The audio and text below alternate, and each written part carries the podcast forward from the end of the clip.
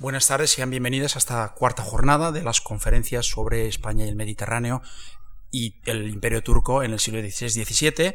Eh, mm, si la calidad de un presentado debe medirse por la calidad científica de que lo presenta, no soy probablemente la persona más adecuada para presentar al profesor Gil.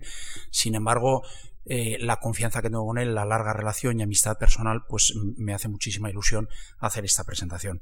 Eh, Luis Gil Fernández ha sido catedrático o es catedrático de filología griega, condición que no se pierde, ya jubilado de las universidades de Valladolid, de Salamanca y de Madrid, en la que estuvo en la Complutense hasta 1992. Eh, es un magnífico traductor, ha traducido a Sófocles, a Lisias, a Platón y a Herondas y por esa labor ha sido Premio Nacional de Traducción. Eh, ha trabajado en cuatro líneas básicas de investigación a lo largo de toda su vida, correspondientes más o menos a otras tantas etapas de esa vida. Eh, primero se dedicó fundamentalmente a la filología y la crítica textual, después a la sociología literaria y a la historia de, las creencias, finalmente a partir de 1967 a la historia del humanismo y eh, en el último tramo de su vida, desde el año 1985, a la historia de las relaciones diplomáticas de la España renacentista con Persia y Georgia. En todos estos campos ha dirigido mm, decenas de tesis doctorales y sus discípulos mm, y alumnos, pues hoy día pues somos bien titulares o catedráticos de diversas universidades españolas. Entre sus libros destacan la censura en el mundo antiguo, que ya va por la tercera reedición del 2007, es un libro de 1961. Los antiguos en la inspiración poética de 1967. Terapeia, la, medicina popular en el mundo clásico de 1969. Panorama social del humanismo español en 1981 y eh, Estudios de Humanismo y Tradición Clásica de 1984. El último campo de su investigación científica, como ya les digo, a partir de aproximadamente 1985, al que se ha dedicado con una intensidad creciente, es el de las relaciones diplomáticas de la España de los Austrias, Carlos V, Felipe II y Felipe III, con el mundo oriental, fundamentalmente de Georgia y Persia, para una estrategia conjunta contra la sublime puerta contra el imperio turco. Ha visitado y trabajado en los archivos de Simancas, mucho, de la Compañía de Jesús en Roma y también en la Torre de Tombo de Lisboa. Ha sido invitado por la Academia de las Ciencias de la URSS, mm, cuando todavía era la antigua URSS o poco después de su caída, a dar conferencias en Moscú y en Georgia, por la Iron Foundation y por la Fundación Gulbenkian también a pronunciar diversas conferencias y participar en congresos y coloquios sobre estos temas. Fruto de sus investigaciones, en este campo concreto del que hoy nos va a hablar, son sus libros García de Silva y Figueroa, Epistolario Diplomático, de 1989, Fuentes para la Historia de Georgia en Bibliotecas y Archivos Españoles de 1993, en colaboración con un profesor de Georgia llamado Ilia Tabagua, y El Imperio Luso Español y la Persia Safávida, el tomo primero 1592-1605. Este último fue galardonado el año pasado con el Premio Nacional de Historia 2007, libro del que va a aparecer ahora, creo, en breve el segundo volumen que ya está corrigiendo en pruebas. Nada más les dejo con él, que nos va a hablar sobre el frente oriental de esta estrategia contra el imperio turco. Gracias. Muchas gracias por esta presentación. Es para mí una satisfacción hablar en la Fundación Marx, a la que agradezco el que me haya invitado, haciendo extensiva esta, este agradecimiento al profesor Floristán, mi antiguo alumno, que es el director de estos cursos. Y sin más preámbulos, comienzo en un verdadero tour de force, porque voy a resumir lo más brevemente que pueda lo que es objeto de dos tomos de cerca de 1500 páginas. En las dos primeras décadas del siglo XVI se contempla un ritmo vertiginoso la transformación de las estructuras políticas del Mediterráneo, Europa Central y Oriente Próximo y Medio. Casi simultáneamente aparecen los primeros estados territoriales europeos y se asientan los imperios portugués, español, otomano y safávida, casi al mismo tiempo, comienzos del siglo XVI. Si con Mehmed II los turcos habían hecho con el dominio de Constantinopla el de la Grecia europea y el de buena parte de las factorías venecianas del Mediterráneo oriental, vieron contenida su expansión con Bayaceto II, que fue derrotado por los mamelucos en Egipto y los húngaros. Ismail ibn Eidar, fundador de la dinastía safávida en el Irán, toma Tabriz, se hace proclamar Shah en 1501, conquista Bagdad y Mosul. Las tornas favorables de momento al Irán cambian cuando los genízaros obligan al débil Bayaceto II a abdicar en su hijo Selim, 1512-1520, quien derrotó a los persas en Chaldirán, penetró en Tabriz y se aseguró el dominio del Alto Éufrates. Acabó después, 1516-17, con el imperio de los mamelucos en Egipto y Siria, se anexionó las ciudades santas de Arabia, tomando el título de califa que desde entonces llevarían sus sucesores. La expansión turca sigue arrolladoramente con Solimán el Magnífico 1520-1566, quien se apodera de Belgrado en 1521, llega a las puertas de Viena en 1529 donde es derrotado, en 1522 toma Rodas a los caballeros hospitalarios del Santo Sepulcro permitiéndoles abandonar la isla con sus naves. Solimán era como Carlos V, un verdadero caballero. Si la posesión de esta isla garantizaba a los turcos el dominio del mar Egeo, el del Mediterráneo occidental a punto estuvieron de lograrlo cuando el argelino Jair el-Din Barbarroja rindió vasallaje al califa y fue nombrado bajá de Constantinopla. Los bajeles turcos asolaban las costas del sur de Italia, amenazando gravemente las comunicaciones marítimas.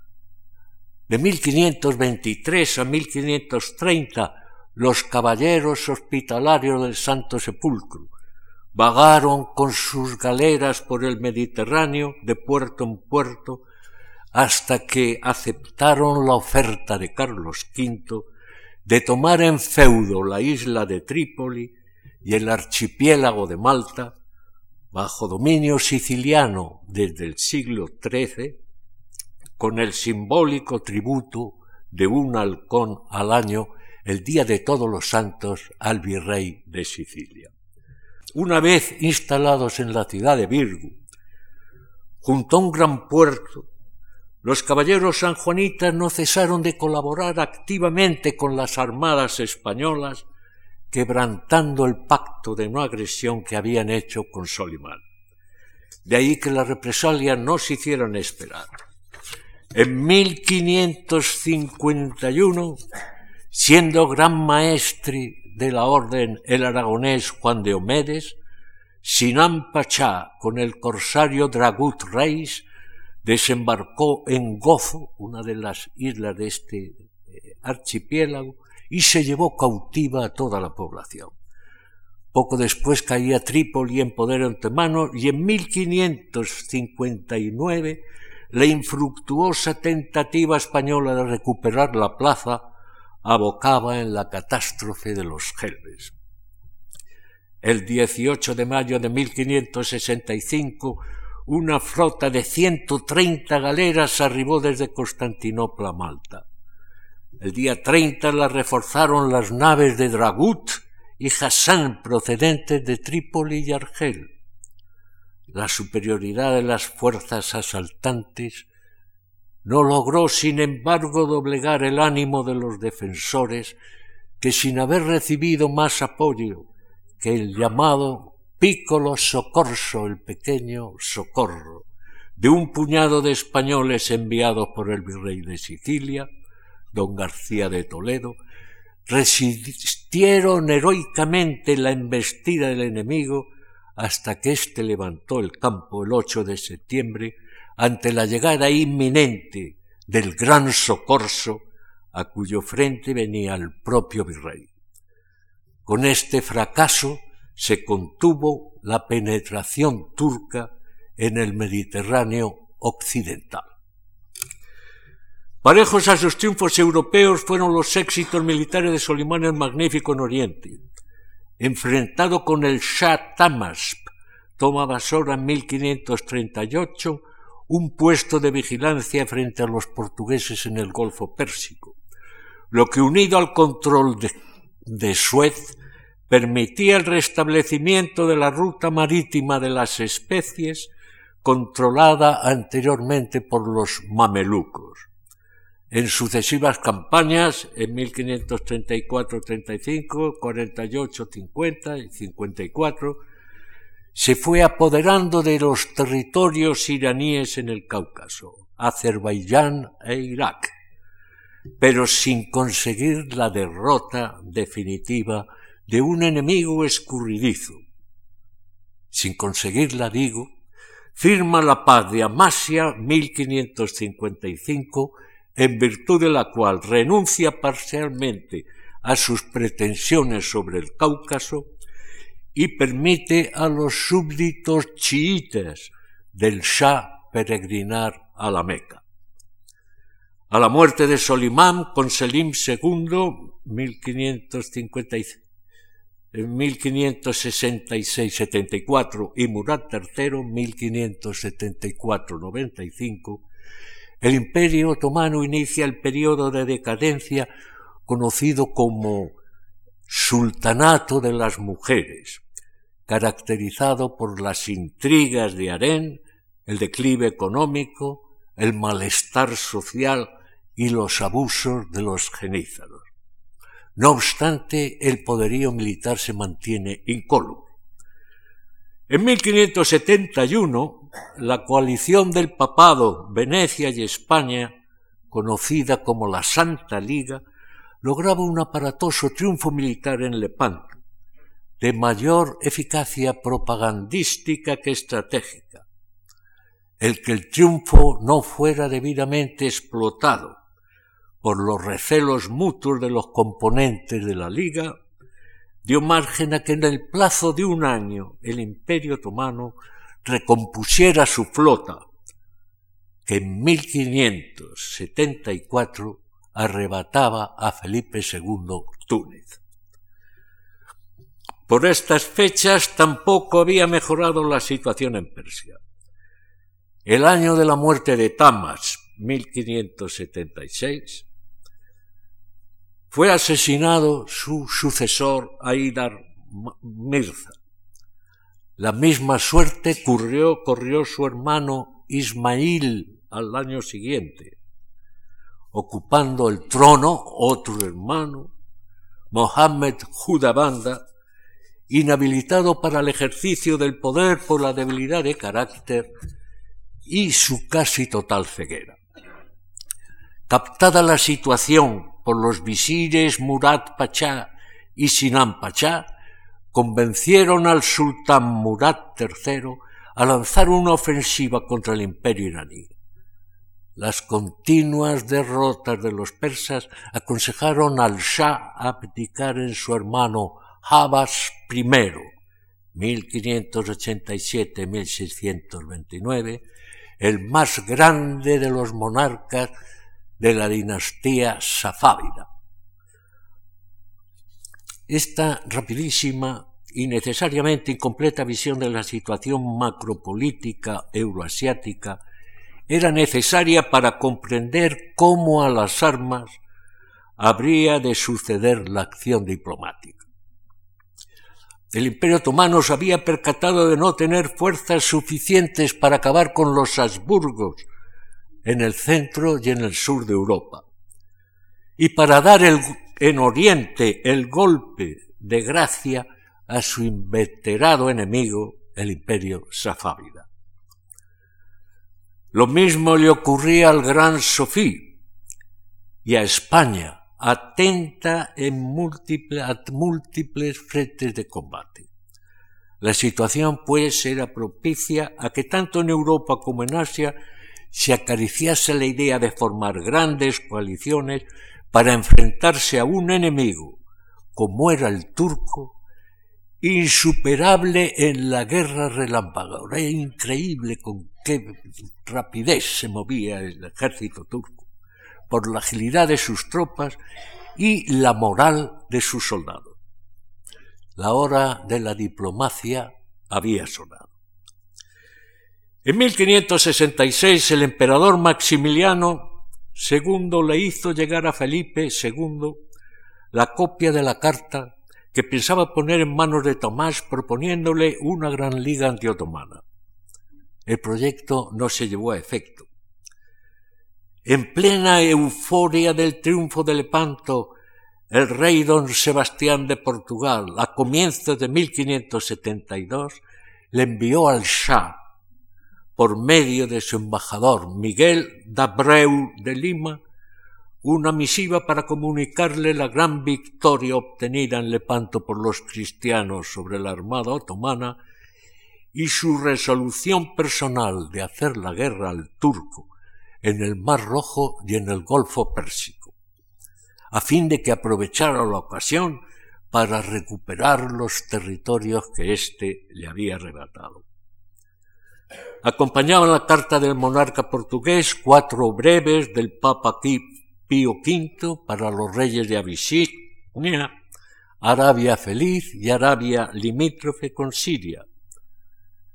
Felipe II, puesto en conocimiento de la intención de su sobrino, el rey don Sebastián, le remitió a Lisboa cuatro cartas para los mismos destinatarios de contenido similar al de los breves papales. Aquella embajada abocó en un fracaso porque como años después diría Fray Melchor de los Ángeles, Miguel de de Lima se salió de Persia como huyendo, pero no porque el embajador se comportara mal como suponía el religioso, sino porque la embajada estaba mal planteada desde sus comienzos, ya desde el mismo encabezamiento de la misiva del joven e impulsivo rey don Sebastián, que se presentaba a sí mismo al rey de Persia, no sólo como rey de Portugal y los albergues, sino también como señor de Guinea e da conquista, navegación e comercio de Etiopía, Arabia, Persia e da India. Decirle al rey de Arabia presentarse como señor de la conquista y del comercio de Persia era evidentemente poco conveniente desde un punto de vista diplomático. El rey don Sebastián era un ingenuo y no excesivamente inteligente.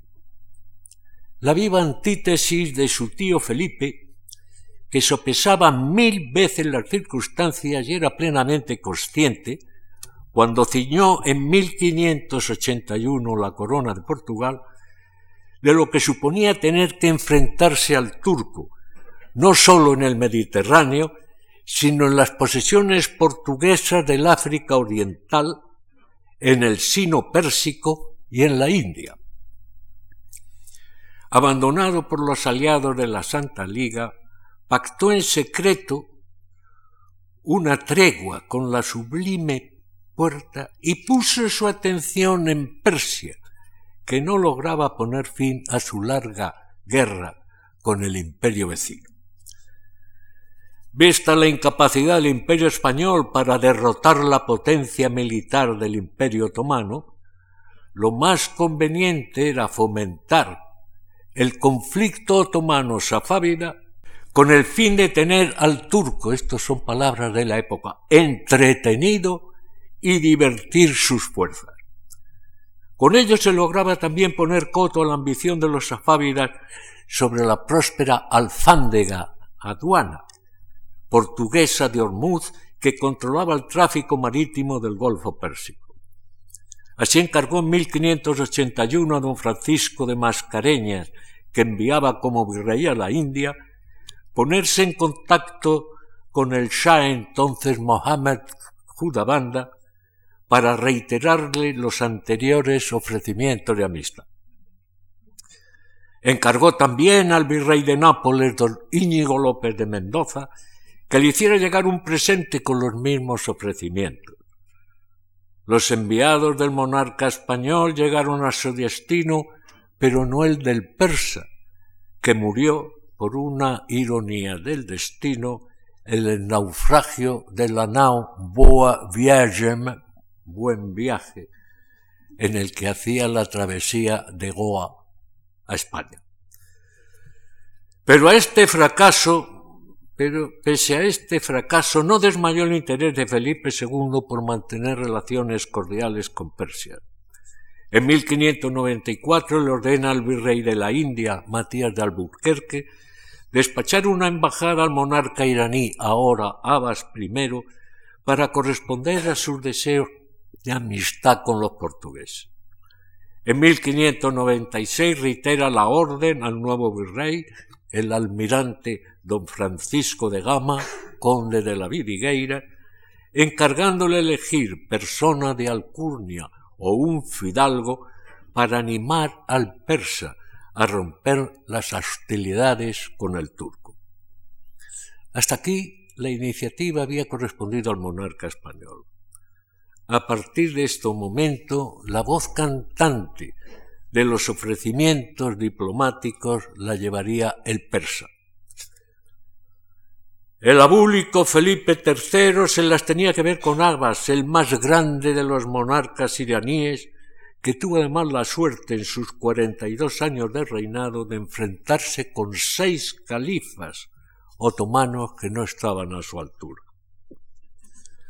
Forzado a concluir la paz con el Imperio Otomano en 1590 a costa de grandes pérdidas territoriales, el joven soberano, tras haber puesto en orden su reino y restablecido la autoridad real, soñaba con el desquite. Pero en la espera iba expandiendo sus dominios en el Golfo Pérsico, convirtiéndose en un peligroso vecino para los portugueses de Hormuz. Se iba acercando progresivamente al mar. En 1602, el Han de Shiraz Ali Verdicán se apoderó por mandato de Abbas del reino de Lar, privando a la isleta de un estado colchón. Poco después se apoderaba de la isla de Bahrein que los portugueses, tras arrebatársela a los turcos, se la habían concedido al rey de Hormuz, su vasallo. Había pues un contencioso entre la corona de Persia y la de Portugal, que muy hábilmente Abbas mientras duraron sus tratos con Felipe III, supo disimular con un continuo ir y venir de embajadores suyos a la corte del rey de España. Fue la primera de aquellas embajadas, la de Antonio Shirley, un aventurero inglés, y Hussein Ali Beg, que partió de Ispahan en 1599 e iba dirigida al gran duque de Moscovia, al rey de Polonia, al emperador de Alemania, a la señoría de Venecia, al papa y al rey de España.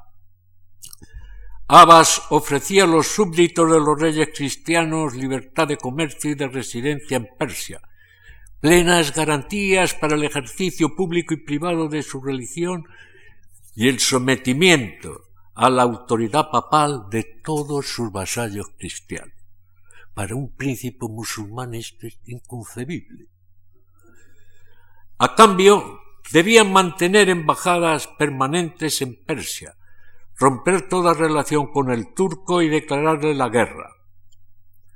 Abbas ignoraba entonces las disensiones religiosas de los europeos.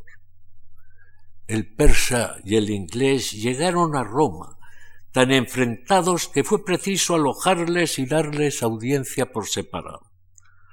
Con muy buen criterio, Clemente VIII decidió que su respuesta al Shah la llevara Antonio Shirley y que a España solo fuera Hussein Ali Beg con su séquito. La comitiva se presentó en Valladolid, donde a la sazón residía la corte el 13 de agosto de 1601.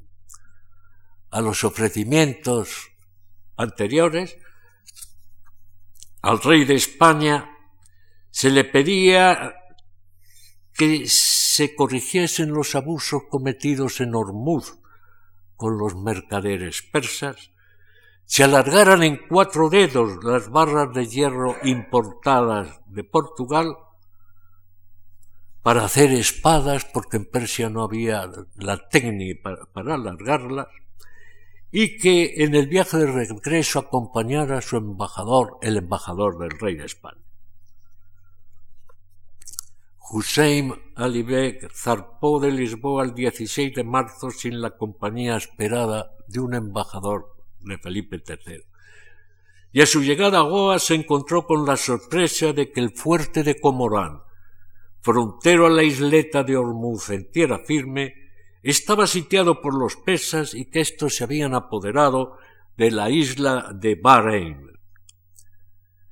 En carta del 24 de diciembre de 1602, escrita en portugués y dirigida al monarca español, el embajador persa le notifica que había expuesto al sol la situación y que esperaba que éste le pondría pronto remedio, dada la amistad existente entre ambos.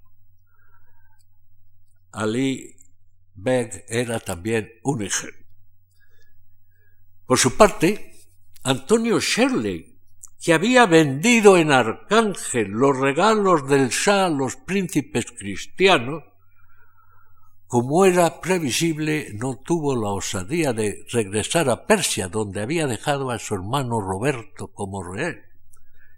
Pero tampoco podía presentarse en España porque había corrido la voz de que había participado en la expedición del conde de Exes contra Cádiz.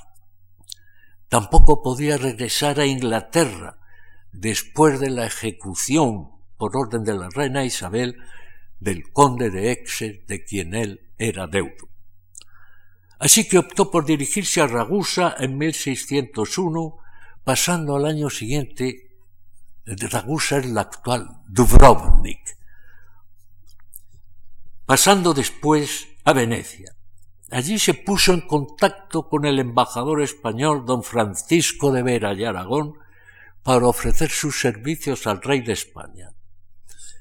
El Consejo de Estado se mostró favorable a aceptarlo, no tanto por los beneficios que el inglés pudiera reportar, como por los daños que podría causar eh, si se concertase y prendase, y prendase con venecianos.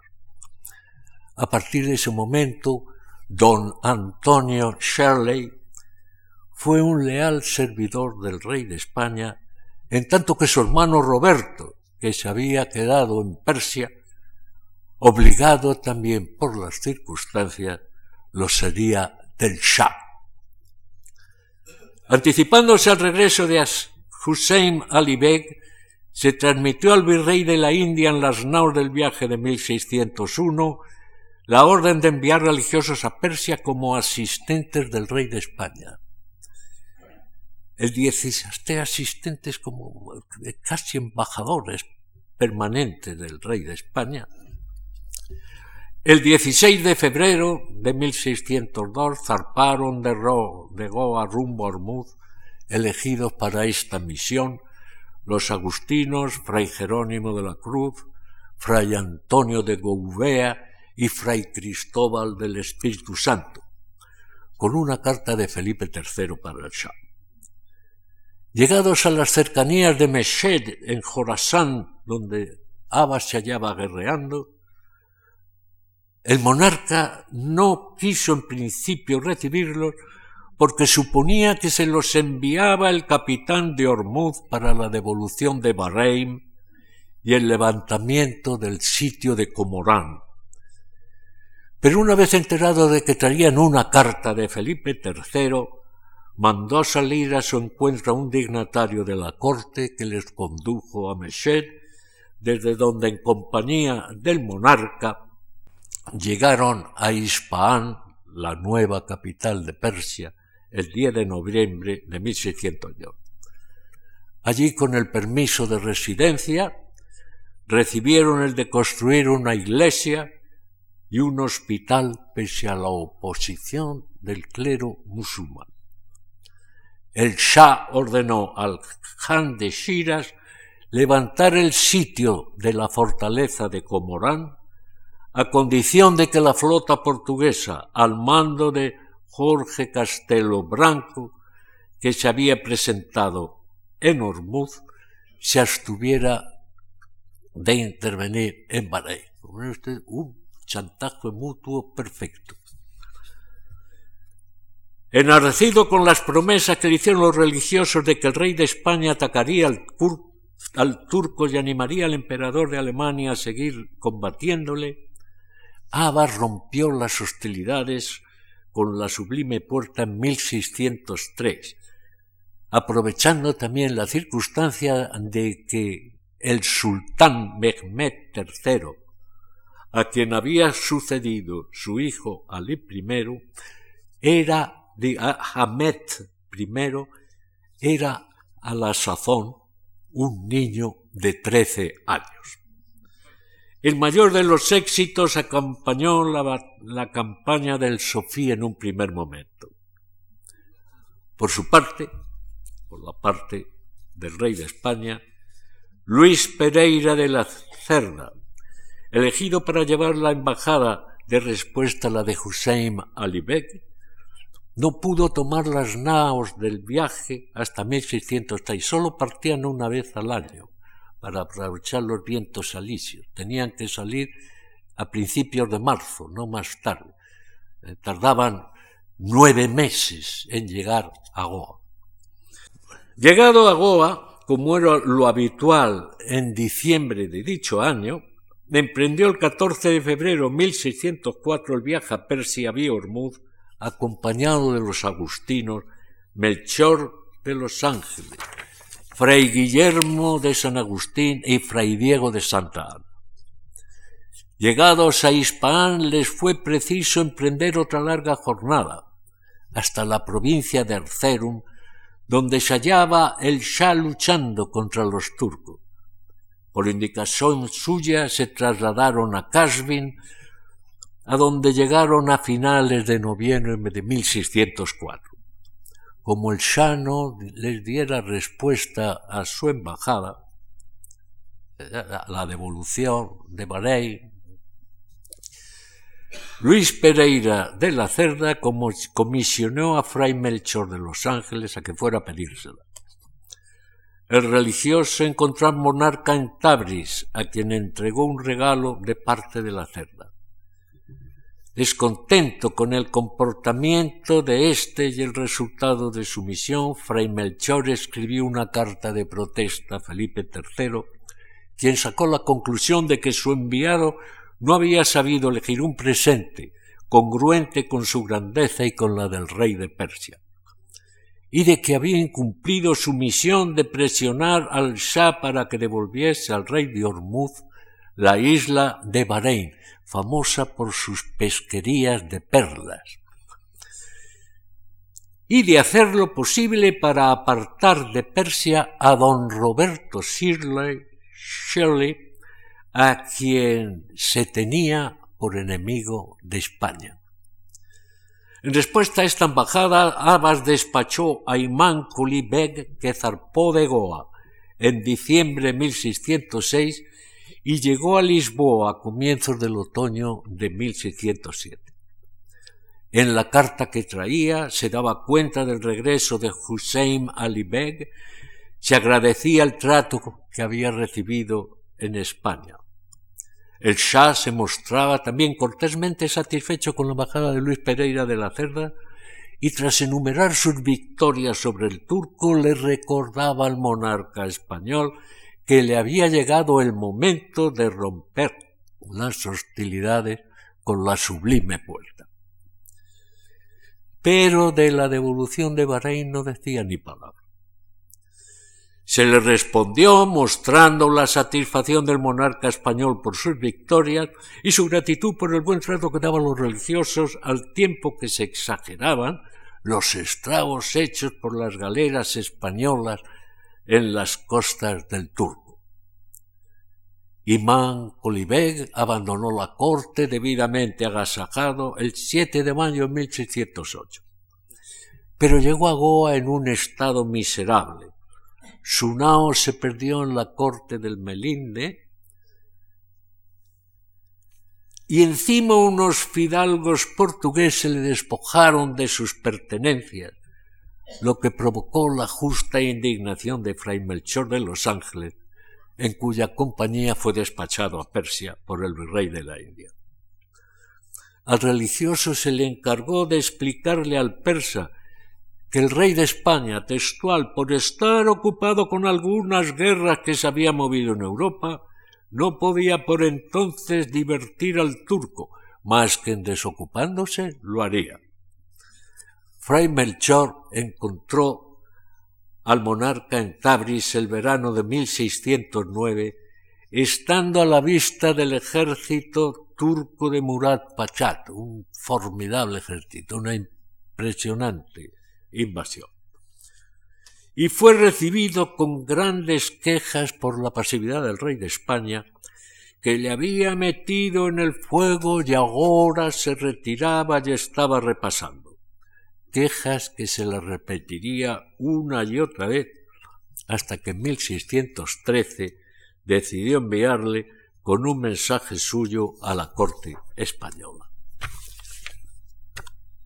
El 8 de diciembre de 1607 Llegaba a Ispahan después de un largo y accidentado viaje por la vía de Moscovia la misión pontificia enviada a Persia por Clemente VIII, engañado por las falsas esperanzas que le habían hecho concebir el jesuita Francisco de Acosta y el capitán Diego de Miranda, así como el obispo de Pistoia, sobre la actitud de Abbas con respecto al cristianismo.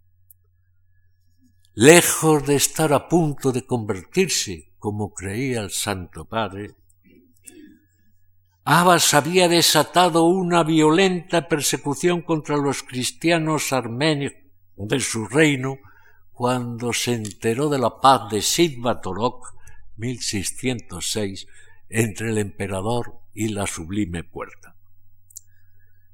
Los carmelitas que integraban la misión, Fray Pablo Simón de Jesús María, Fray Juan Tadeo de San Eliseo y Vicente de San Francisco, primero italiano noble genovés, ¿eh? el segundo español, natural de Calahorra, y Vicente de San Francisco, natural de Valencia, fueron recibidos muy descortésmente por Abbas, que les expuso a las claras su descontento con el pontífice y los príncipes cristianos. Pero a todas sus quejas supieron dar respuesta a las excelentes dotes diplomáticas de Fray Pablo Simón, el mayor de los carmelitas, con argumentos especiosos y hasta con embustes declarados. No era verdad lo que se decía del emperador, también en Europa corría el rumor de que el rey de Persia había hecho las paces con el turco, pero los príncipes cristianos no prestaron crédito. La aparente inactividad papal se explicaba por la muerte sucesiva de dos pontífices, Clemente VIII y León XI en el mismo año. Los príncipes cristianos también estaban quejosos de que hubiera enviado embajadores a Constantinopla. Por último, Fray Pablo le avistió de que si oliesen que tenía pensamientos contra Ormuz, harían inmediatamente la paz con el turco. Apaciguado con estas razones, el Shah ordenó restituir a sus familias los muchachos armenios raptados, suspendieron los preparativos militares contra Ormuz y les dio casa e iglesia a los carmelitas en Hispano. Fue 1608 un año de inusitada actividad diplomática. El 12 de febrero enviaba el Sofía Roberto Shirley a repetir el recorrido de su hermano por las cortes de Europa a fin de recabar la ayuda de los príncipes cristianos. A últimos de marzo despachaba a Roma Fray Pablo Simón de Jesús María con el mismo objeto, y a finales de septiembre comisionaba a Fray Antonio de Goubea y a Dangisbeck para dar un nuevo toque de atención a Felipe III y al Papa. El primero en cumplir su cometido fue Fray Pablo Simón, antes de llegar a Roma, se entrevistó con el conde de Benavente, virrey de Nápoles, para darle cuenta de que viniendo de camino había abierto un pliego de cartas que traía un correo suyo para Roberto Shirley y de cómo había establecido en Alepo y en Babilonia, llamaban Babilonia a Bagdad, los dos agentes que en ella proponía al objeto de tener nuevas tierras cada dos meses de Persia y de la India. En Roma entregó al embajador español las cartas dirigidas a Felipe III por el prior del convento de San Agustín, Fray Diego de Santa Ana, con noticias fidedignas sobre las verdaderas intenciones de Abbas, y un informe sobre la situación de Persia que advertía del descontento del Shah con el capitán de Hormuz y denunciaba el incumplimiento de sus obligaciones por parte de los ministros del rey, debido al interés que sacan de la mercancía. Tenían los barcos de guerra comerciando por aquella zona y en la y en Hormuz, si tenía que haber doscientos o seiscientos soldados pagados por el rey, pues a veces no había ni cincuenta. Al pontífice le entregó la carta de Abbas y estudió detenidamente con él la situación. Como resultado de todo ello, pese a sus deseos de regresar cuanto antes a Persia como lo había prometido el Shah, el pontífice le envió a España para exponer verbalmente las propuestas de la Santa Sede a la Majestad Católica.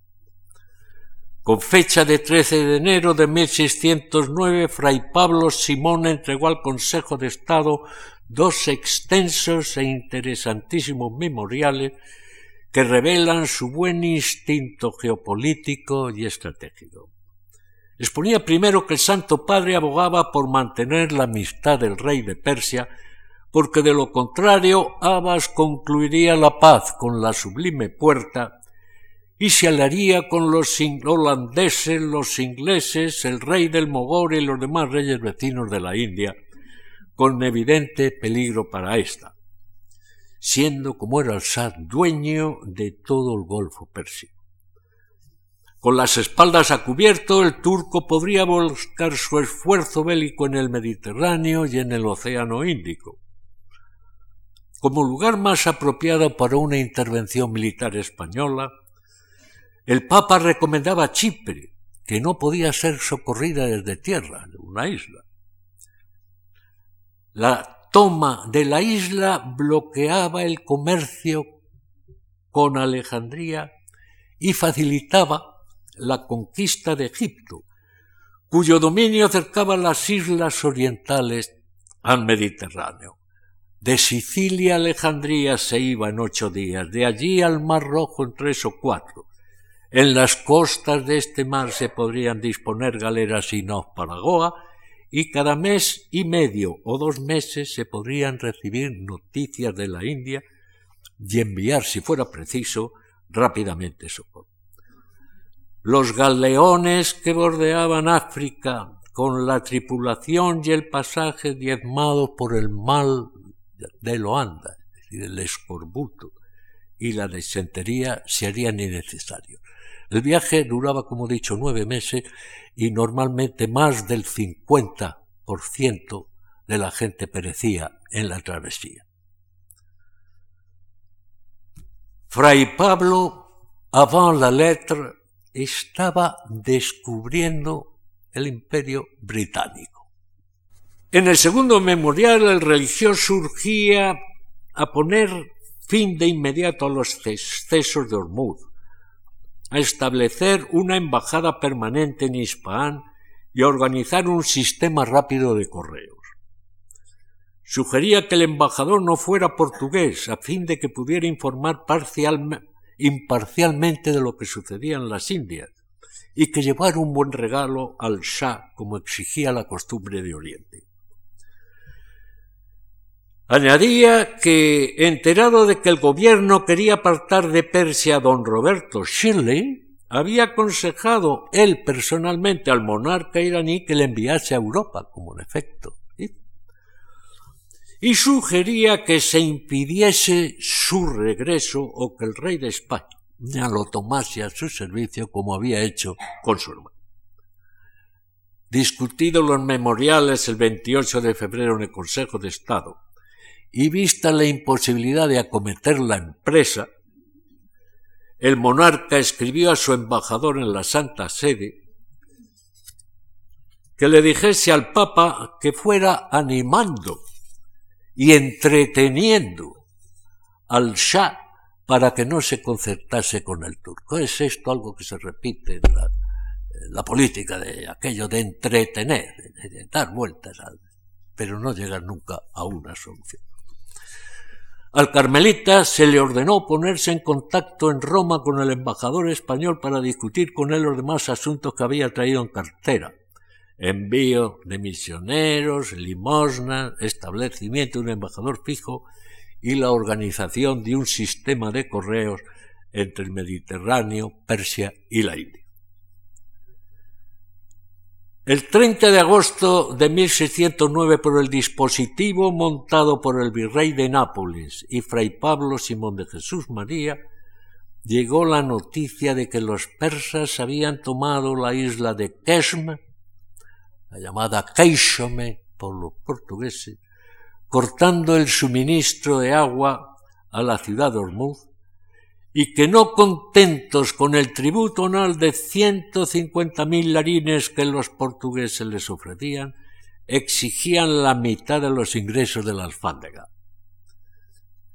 El Consejo de Portugal y el de Estado tenían, por tanto, buena información sobre los asuntos de Persia cuando se presentó en Madrid Roberto Shirley el 22 de enero de 1610, tras un largo recorrido por las Cortes Europeas, ¿eh? en el que recibió honores y también vituperio.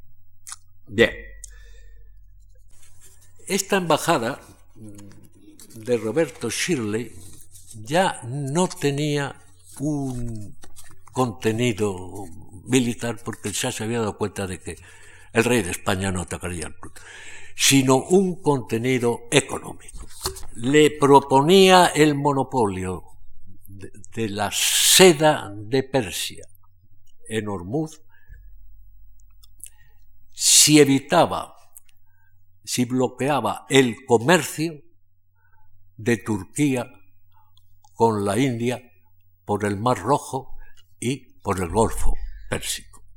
¿eh? lo que pretendía era ahogar económicamente al imperio otomano.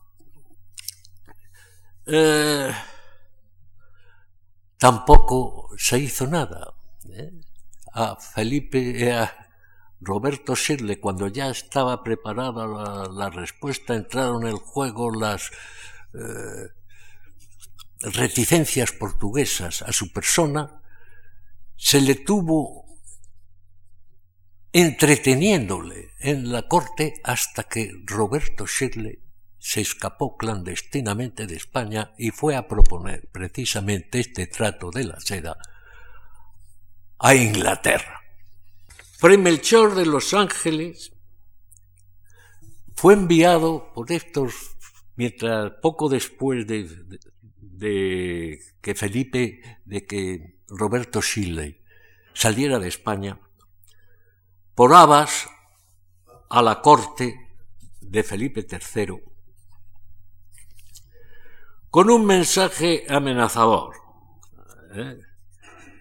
diciéndole que por dos cosas los reyes eran amigos, o por razones de fe, lo que no se daba entre los cristianos y los musulmanes, o por razones de conveniencia. Que declarase claramente si podía ayudarle, podía prestarle ayuda militar o ayuda económica en lo, tocante al trato de la seda, y que si no rompería todo tipo de relaciones con él. Bien, fue entonces cuando Felipe III decidió enviar como embajador a Persia a don García de Silva y Figueroa. Silva salió de España en marzo de 1614. Pero al llegar a Goa se encontró con un enorme problema. y era que el capitán de Ormuz, don Luis de Gama, había hecho una degollina de árabes andaluz niqueluces que venían a llevar provisiones, a vender provisiones a la isleta de Ormuz. Eh, amparándose en una ley que estaba en desuso, lo que realmente hizo fue vengar la muerte de un hermano suyo años atrás, que había fallecido luchando con los árabes Estos, las viudas y los hijos de estos comerciantes fueron a quejarse al Han de Shiras. El Han de Shiras exigió que se le restituyeran las mercancías y le recompensase económicamente a aquella gente, a lo cual don Luis de Gama se negó con lo cual puso cerco a la fortaleza de Comurán y tras un mes con, fuerzas infinitamente superiores a, las que allí tenían los portugueses, logró tomarlo. Claro está, Silva no podía continuar en estas condiciones su viaje a Persia, de manera que estuvo retenido en Goa durante casi tres años. Su embajada coexistió con otra segunda de Felipe de el Shah a Felipe III. Le envió otra vez a Roberto Shirley a España, esta vez para entretener al rey español, volviéndole a proponer el contrato de la seda. Falsamente porque ya había contratado con la East India Company entregarle la seda en el puerto de Yask, en el puerto de Jasques, según los portugueses. Don García entregó al Shah un regalo espléndido, pero no tuvo ningún éxito en las tres entrevistas que tuvo con con en las pretensiones que llevaba, que era la devolución de Bahrein al rey de Hormuz y la reconstrucción del fuerte del Bandel de los portugueses y la retirada de la guarnición persa. Cuando, Persia, cuando Silva iba abandonando la corte de Persia el 25 de agosto, de agosto de 1619, sin haber conseguido los objetivos de su embajada, se recibió en el camino una carta de Felipe III en la que le comunicaba que aceptaba el trato de la seda que Abbas le había ofrecido en la nueva embajada de Roberto Shirley, acompañado de Fray Redempto de la Cruz, un carmelita español que había llegado en una, en una segunda remesa de misioneros a Hispal.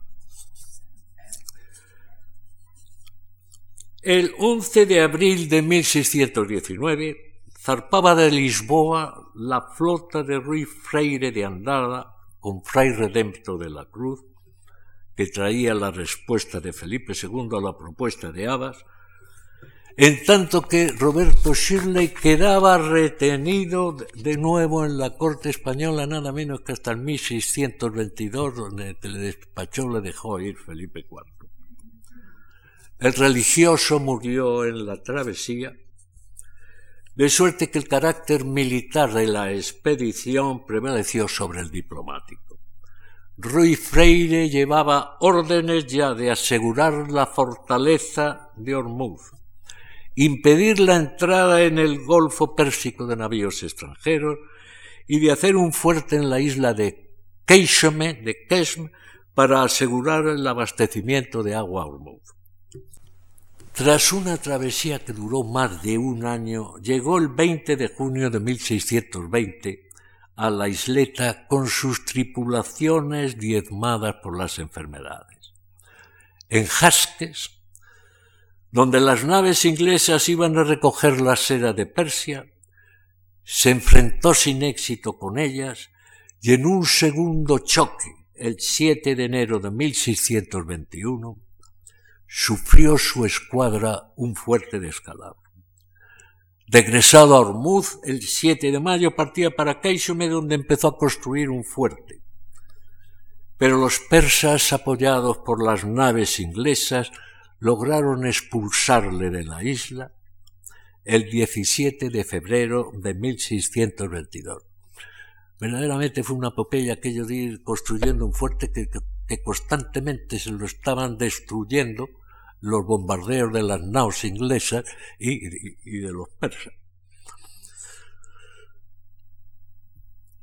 Expedito así el camino, los persas con el apoyo naval inglés desembarcaron en Hormuz el 22 de febrero de 1622 y lograron el 3 de mayo la rendición de la fortaleza. Con ello se ponía fin al control portugués del comercio en el sino pérsico. Pues bien, en este mismo contexto de choque de intereses, búsqueda de alianzas y equilibrio de fuerzas, se sitúan las cartas de petición de ayuda elevadas al rey de España por los príncipes georgianos, Simeón de Kartli a Felipe II y Timuras I de Cajeti a Felipe IV. Georgia a la sazón fraccionada en pequeños principados, entre ellos el de Kartli en su parte central, con la importante ciudad de Tiflis, y el de Cajeti en la parte oriental fronterizo con Persia, era una zona propicia a los enfrentamientos fratricidas y a las constantes invasiones de turcos y persas. Y lógicamente, según variaba la coyuntura, Aquellas pequeñas unidades políticas se veían forzadas para sobrevivir a aliarse con el imperio otomano o con el imperio safávida. Simeón, que estaba preso en Persia y fue liberado por Abbas para enfrentarse al turco que había invadido Kartli, solicitó la ayuda española en 1587 enviando a Roma sendas cartas para el Papa y el rey de España, suponiendo que vivían en el, mismo país y se ocupaban uno de los asuntos temporales y otro de los espirituales. El embajador español en Roma, don Enrique de Guzmán, conde de Olivares, ¿eh? el padre del famoso conde duque, captó la oportunidad de contar con un nuevo aliado en Oriente, dadas las nuevas fronteras de la dinastía ibérica y escribió al rey aconsejándole a responderle con buenas palabras. Simeón de nuevo pidió ayuda, esta vez directamente a Felipe II, en carta del 23 de octubre de 1596. Más curiosa son las circunstancias de la carta que fechada el 25 de noviembre de 1625 entregó Timuras de Cajeti, a Nicéforo Irbaquise, Niqueforé Irbaji, un monje basilio para que se la llevara al rey de España. En ella Timuras se ofrecía atacar a Abas por el norte y el monarca español hacía lo propio por la parte de Hormuz. El ofrecimiento se entiende bien, dada la situación de una y otra parte. Al rey de España, ahora Felipe IV, Abbas le había arrebatado Hormuz en 1622. A Timuras le había matado a Ketebán, su esposa, y emasculado a los hijos de ambos. Por añadidura había lanzado una ofensiva contra Cajeti. Pero el caso es que en la presentación del monte georgiano, en la corte española, Constantino Sofías, que a la sazón enseñaba griego en la Universidad de, Alcalá y actuó como introductor de embajadores y traductor, sostuvo que el tenor literal de la carta, eh, escrita en georgiano, era falso, por si su portador caía en manos de turco, y que el mensaje verdadero era lo que el tal Nikífore le había expuesto de palabra. De esta manera, los apenas veinte renglones de la carta georgiana de Timuras se transforman en un amplio memoral de treinta y dos parágrafos en los que se expone con un fuerte espíritu mesiánico todo un operativo militar contra el gran turco, para conquistar los santos lugares y poner en el solio imperial de Constantinopla al monarca español columna de la Iglesia. Y si, como parece lo más probable, la tergiversación de la embajada es cierta, Constantino Sofía merece un puesto de honor entre los grandes falsarios, por más que atempere su superchería, el patriotismo, la centrada religiosidad y hasta el valor de mentir tan descaradamente pro domo y con grave riesgo de su persona. Si les parece bien, podemos hacer un comentario breve a estas láminas que... Bueno, miren ustedes para que nos... Hormuz es esa pequeña, es un pequeño islote. Ahí no hay agua. El agua la tenían que traer de, de Cumbrum, llamado Comorán, Comorao, por los, por los portugueses. En cambio, la isla, en la isla de Kesm, que como ven ustedes es mucho más grande, eh, había bosque, había agua, ¿eh?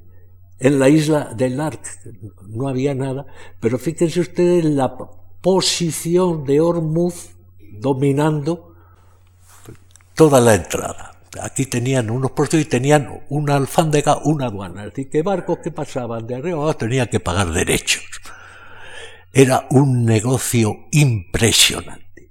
Miren ustedes, aquí era donde estaban los árabes niqueluces, que venían, ¿eh? pues a, comerciar con, con Hormuz, a traer víveres.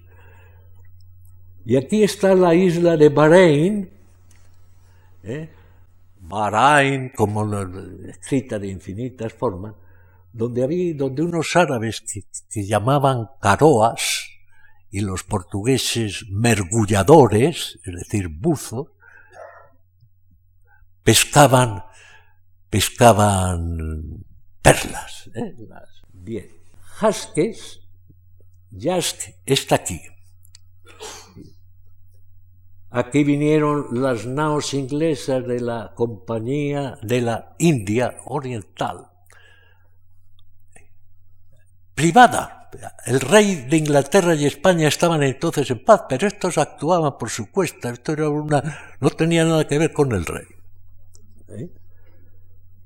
Y aquí es donde eh, vino Rifreire de Andrada y cometió el grandísimo error de unir sus naves en el, en el puerto de Yask, ¿eh? atadas para que no pudieran entrar a recoger la seda. Claro está, esto provocó que no pudieran, una de estas, se rompió una de las maromas, eh, cayeron unas naves sobre otras, no pudieron emplear bien la artillería y los ingleses les estuvieron pues cañoneando a placer. Después tuvo otro encuentro antes de llegar a Hormuz en el que perdió ya seriamente un gran número de hombres. De ahí que al llegar a Hormuz y volver a Kesm para fortalecer la isla, las naves inglesas llegaron a la costa, se pusieron en esta zona y cañonearon el fuerte que estaba construyendo. Bien, la segunda. Aquí tenemos, esto está en español, es un dibujo espléndido de, lo que era Hormuz. Ustedes, el fuerte estaba aquí, en este extremo, mirando a la playa, aquí estaba Comorán, Aquí ven ustedes, los portugueses tenían hecho un fuerte pequeñito, ¿eh? charabando, como ellos lo llamaban. ¿eh?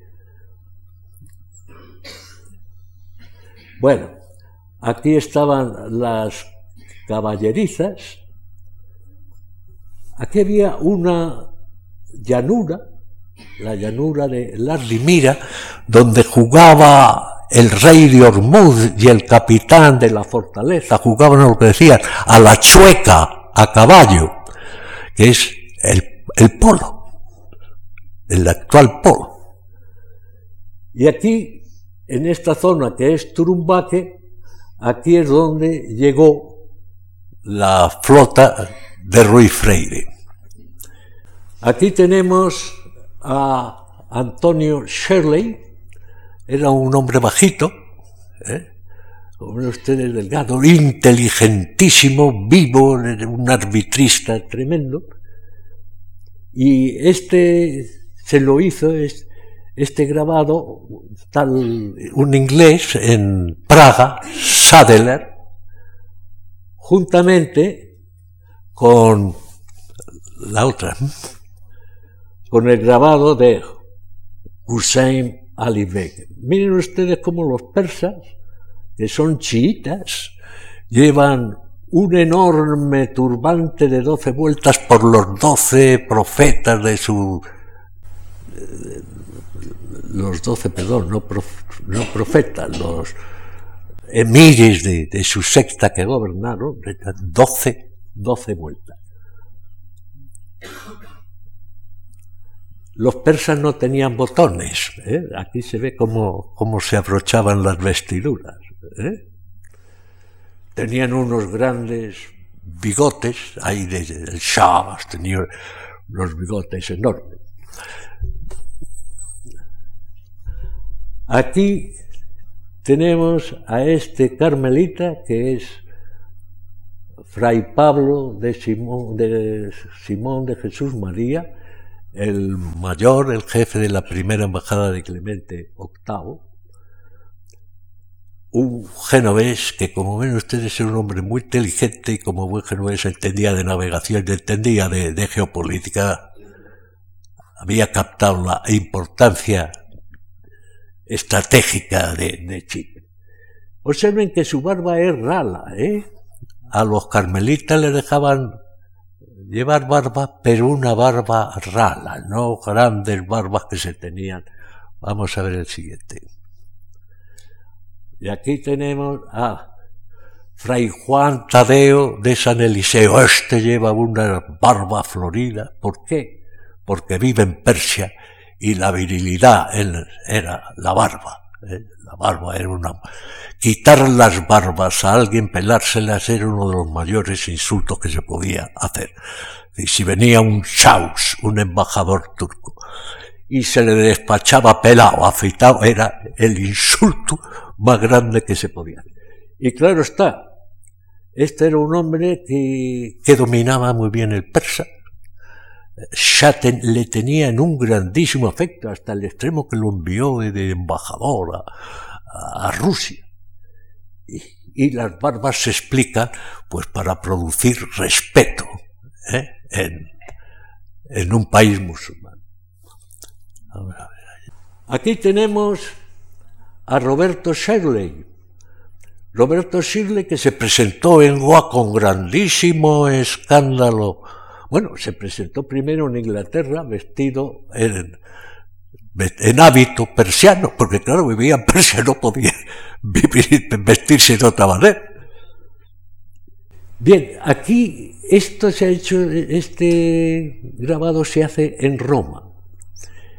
Pero fíjense ustedes cómo arriba lleva una cruz, ¿eh? una cruz que se la regala, se la regaló el Papa.